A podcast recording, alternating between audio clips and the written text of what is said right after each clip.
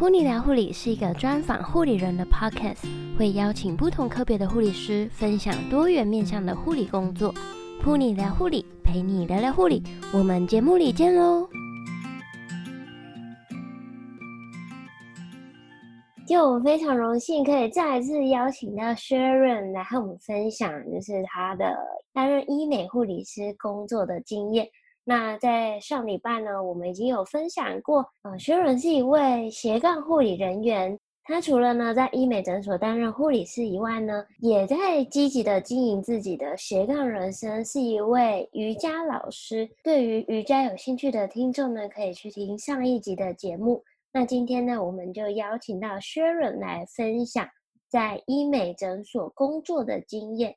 Hello，Sharon，你好。Hello，噗妮，Hello，各位听众，大家好，我是 Sharon。我们请 Sharon 和我们做个自我介绍。好，先从我的嗯学生时期开始说起好了。首先，嗯，我读了七年的护理，然后在毕业之后呢，我有先到北荣的一般外科病房工作过一段时间。但是工作一段时间之后，我觉得自己可能比较想要。另外一种生活，所以就转换跑道到医美诊所。那这个工作经历大概有五六年的时间，所以我现在目前是一位医美护理师，这样子也很荣幸可以再次的被 Pony 邀请到，呃，这一次的经验来聊聊医美护理师的工作经验。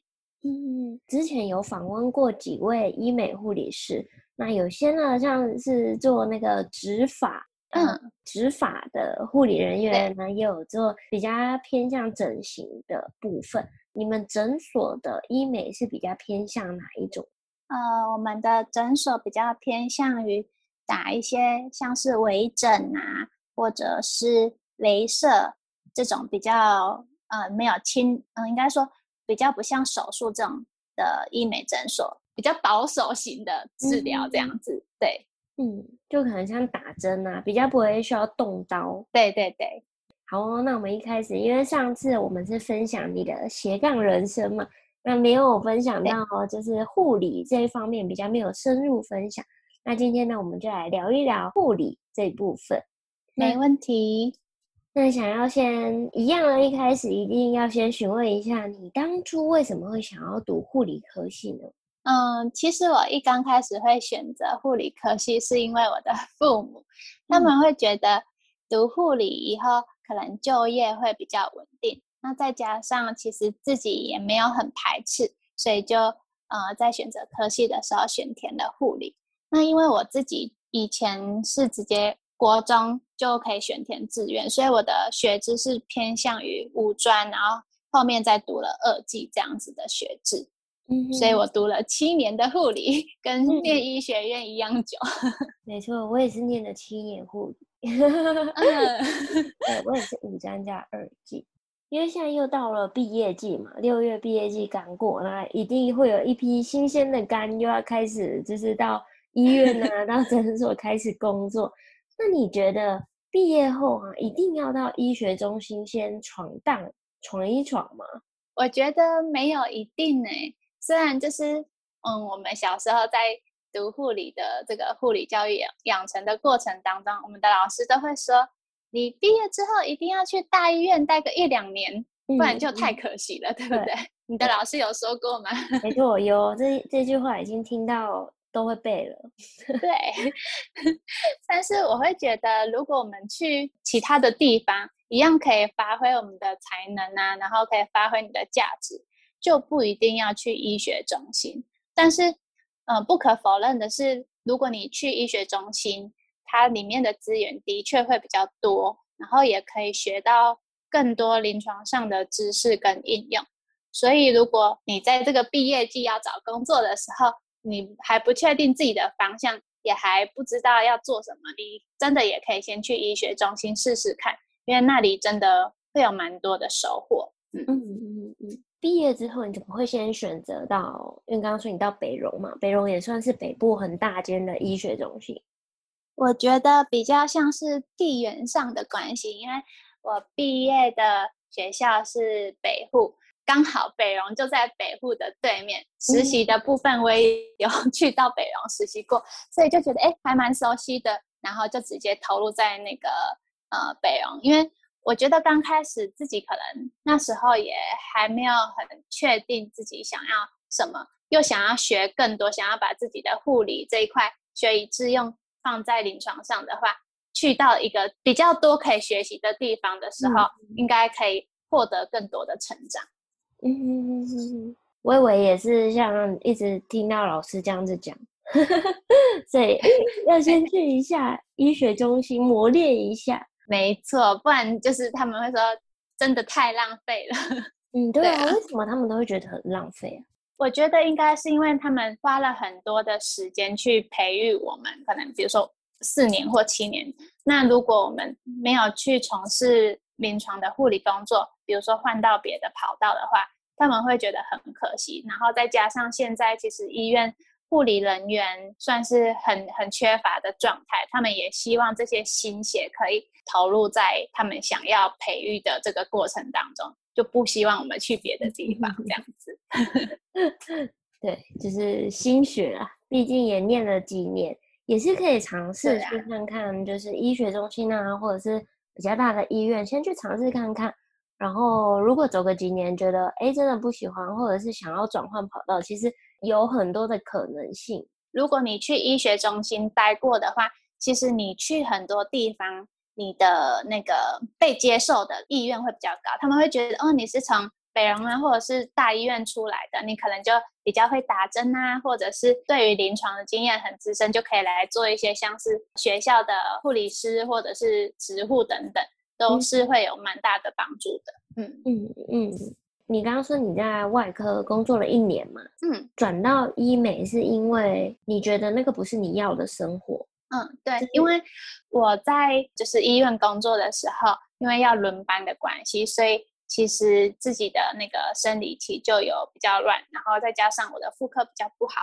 所以我就觉得自己可能比较适合正常作息的工作，所以就转换其他跑道，然后就投入医美这个产业。嗯，那你为什么会选医美呢？因为其实正常班别还有很多，比如说像是医院的门诊啊，或者是职护啊、校护啊，其实还有蛮多都是正常班别的。那你为什么会选择医美呢？你有做什么样的评估吗？对，我觉得其实离开医院真的还蛮多选择，就是像你说的，有各种的职务啊等等，或是有些人也会去当健检中心的嗯、呃、护理人员或者是空服员。但是因为其实我自己还蛮爱漂亮的，哦、所 以就想说可以进入这个产业试试。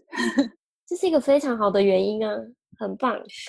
而且我觉得其实医美它算是一个相对稳定的产业啊，因为。社会上可能十个有九个吧，都是算注重我们的外在，然后也会希望自己越来越好，所以他应该是比较不会没落的产业，所以就选择这个部分这样子。了解，那可以跟我们分享一下，就是你一天的工作内容吗？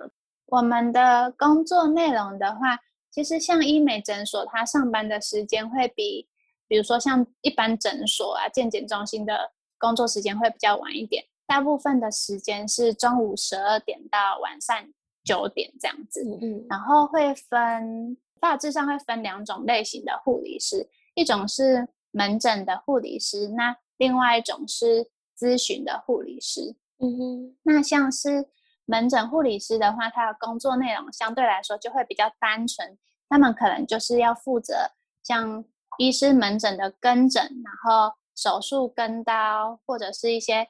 嗯、呃，药品的配置啊，管理，甚至是嗯、呃，很常见的打针、抽血、喂教等等，这些都是他们必须要做的。如果是咨询护理师的话，除了我刚刚说的那些工作以外，可能就是要会咨询，对，就是要比较懂得客人的需求啊，给予建议，然后也会需要背业绩这样子。嗯，然后有一些。嗯，我觉得咨询护理师因为诊所的要求，他们可能也会需要帮客人洗脸，或是做一些美容疗程等等，所以就是看各个诊所的规定。嗯，那你是属于哪一种？我是属于咨询护理师，听起来好像咨询护理师做的事情稍微比较多一点，就是比门诊护理师还要多一点。对，这样子薪资福利方面会有差吗？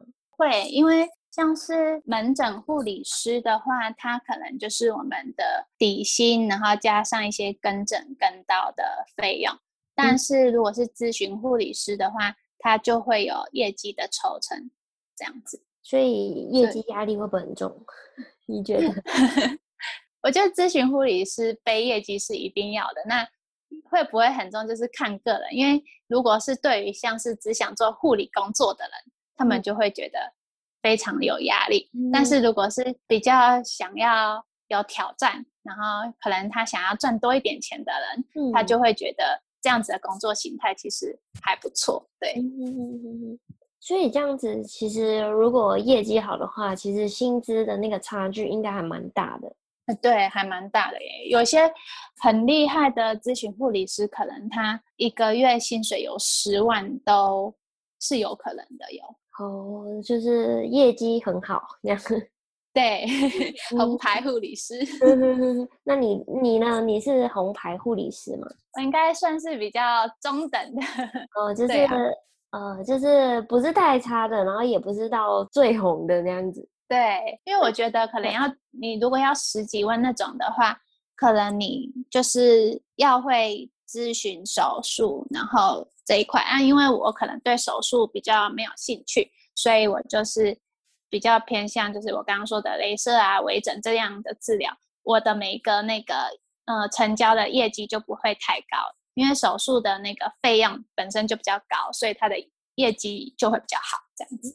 哎，不过你刚刚不是说你们医院、呃，你们诊所不是相较比较少做手术吗？嗯，对对对。所以如果说，因为你刚刚问我说我算不算是那种红牌的话，我觉得比较厉害的红牌护理师是他可能比较全面，连手术都会。那我可能自己觉得。少这一块的话，可能就算是比较中间一点的等级吧。嗯，对，中间的。对，这样子的话，可以稍微透露一下，就是你这样一个月大概就是平均大概薪资是多少？主要大概会落在五到七万左右。嗯，那也还不错哎。这有加那个，因为其实如果你们十二点到九点的话，是不是也会有一点像小夜班？嗯，对，小夜津贴嘛。哦，没有，它这个就是直接算你的底薪，因为大部分的医美诊所好像就是都是十二点到九点，所以他们都是直接算底薪加一些业绩抽成。所以说，如果你只是门诊的护理师，没有背业绩的话，可能就没办法拿到，呃，比如说我刚刚说的五万那么多的薪水。嗯嗯嗯。那这样子薪水算是还不错哎、欸，嗯、就是如果以正常班别来讲，对，这个薪水是我觉得还不错，然后我又可以不用轮班，因为我之前也有上过那个医院的夜班嘛，有时候可能上小夜也大概五六万，但是我现在不用上到小夜，却可以领到这个薪水，所以我觉得对我来说是还蛮适合我的工作的。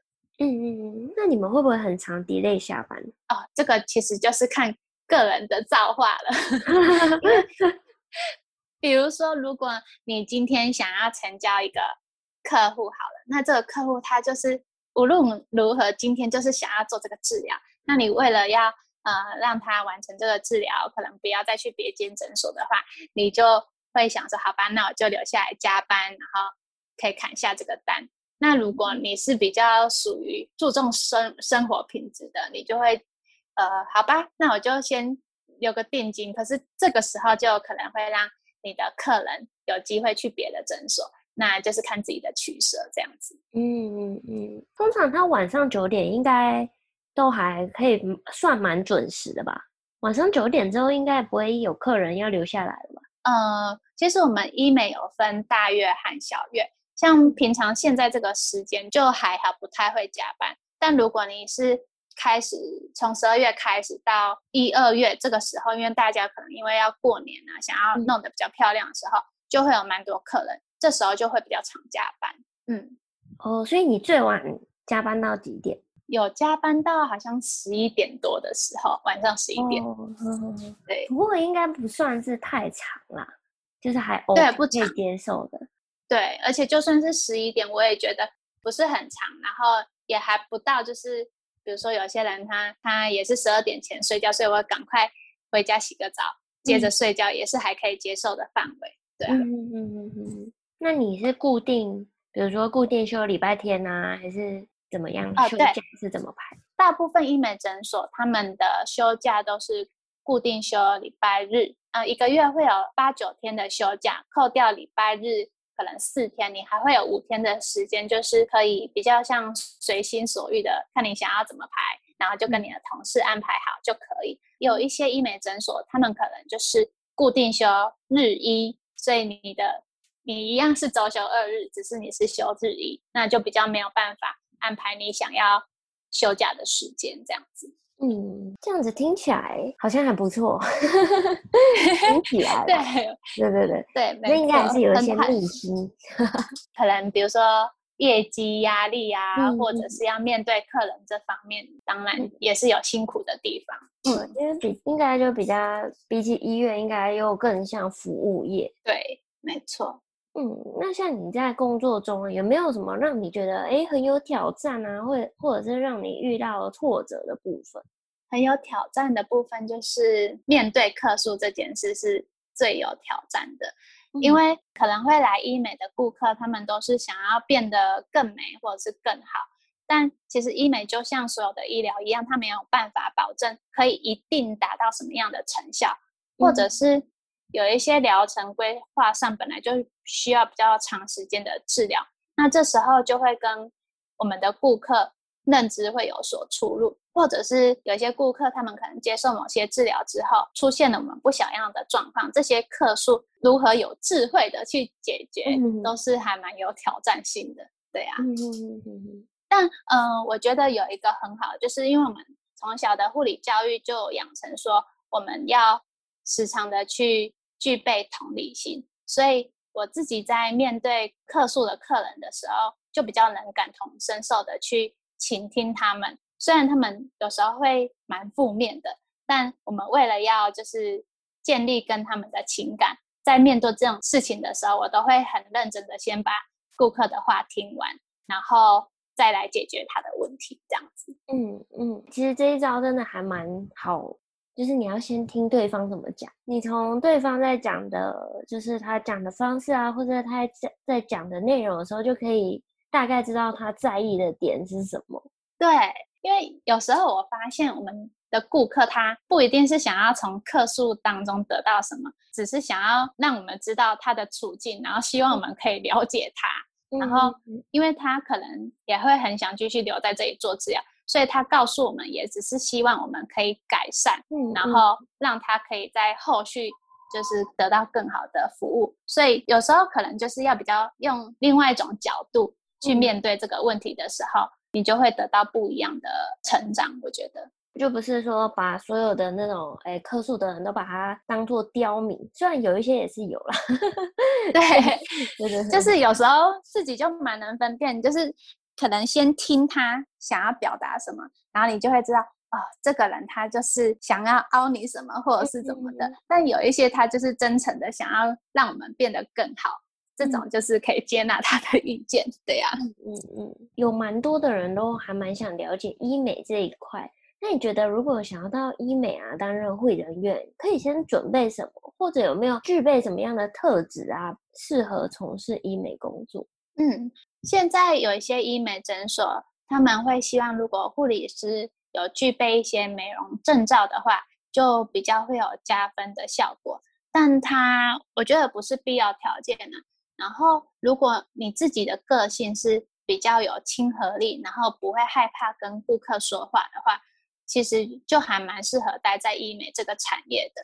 嗯，因为我觉得，就算我嗯，因为我自己是咨询护理师嘛。但是如果你不是咨询护理师，但是你在照顾客人，他们在治疗的时候，也是需要给予适当的关心，或者是可以的话，你也可以跟他聊天啊，分散他的注意力等等，这样就可以让客人就是在治疗的时候增加他们舒适的感受度。对，嗯、所以就是亲和力还蛮重要的。嗯，你刚刚说的那个美容，真的是像那个什么呃，乙级啊。丙级对对，美容丙级证照比较初阶的话是丙级。嗯嗯嗯，那你们有去考吗？应该说我在读五专的时候，有还蛮多同学他们去考那个丙级的证照，但是我自己是没有考的，因为我觉得要做一件事，因为他们都是想说啊，未来可以备着用，但我还不确定这件事是不是我真正想要的事，所以我会先呃先试水温，比如说像我刚开始进到一间医美诊所的时候，如果那一间里面的主管他会要求我要做这件事，我就会去考。因为我本身还是护理人员嘛，做的工作就是护理为主，所以它就不是很必须要的，只是它是变成一个加分的项目这样子。嗯嗯嗯，了解。那因为你刚刚有提到，就是做咨询护理师的部分，有些就可能诊所会呃请护理人员帮忙，可能帮客人进行洗脸啊，还是什么？那有需要就是学一些什么像按摩手法之类的吗？这个，因为我有待过不同的医美诊所。那我觉得我自己还蛮幸运的，是我刚开始进入的那一间医美诊所的主管很愿意去做教学。那我刚开始是连帮客人洗脸，手都超级僵硬的，就是没办法，可能那个泡泡都会跑进那个洗的人的眼睛啊、嘴巴。我后来是一样是透过练习，我就用我自己的膝盖。当做是客人的脸去练习，然后你可能每天练，然后手就会变得比较柔软，就是会知道要怎么去帮客人洗脸。这种东西其实你可能从来没有接触的话，会有一点困难。但刚好就是我那个医美诊所的主管很愿意给机会，然后呃让我去尝试错误，所以后来我也变得还蛮厉害的，就是可以洗脸，然后可以帮客人做脸这样子。嗯，那感觉就是也是要学习啊，要多练习，熟能生巧。对，没错，嗯、熟能生巧。那那我这里还想问一个，就是刻板印象，不知道是刻板印象呢，还是真实状况？因为其实第一个想要医美就是哇，就是很漂亮这样子。所以如果要去工作的话，嗯、一定需要可能长得很漂亮啊，或者是身材很好、很高挑这样子。有需要吗？对。嗯，我觉得这真的是刻板印象，也不一定要很漂亮，嗯、对，才可以从事医美工作。但呃，我要说的是，大部分从事医美工作的人，真的会越来越漂亮，这是事实。嗯、对，那这也是有一部分人会担心，可能就是进去可能工作啊，工作领到了薪资，嗯、然后又再投回医院，可能去打打针啊，让自己变得更美这样子。你是说可能会花很多钱，对不对？对对对对对。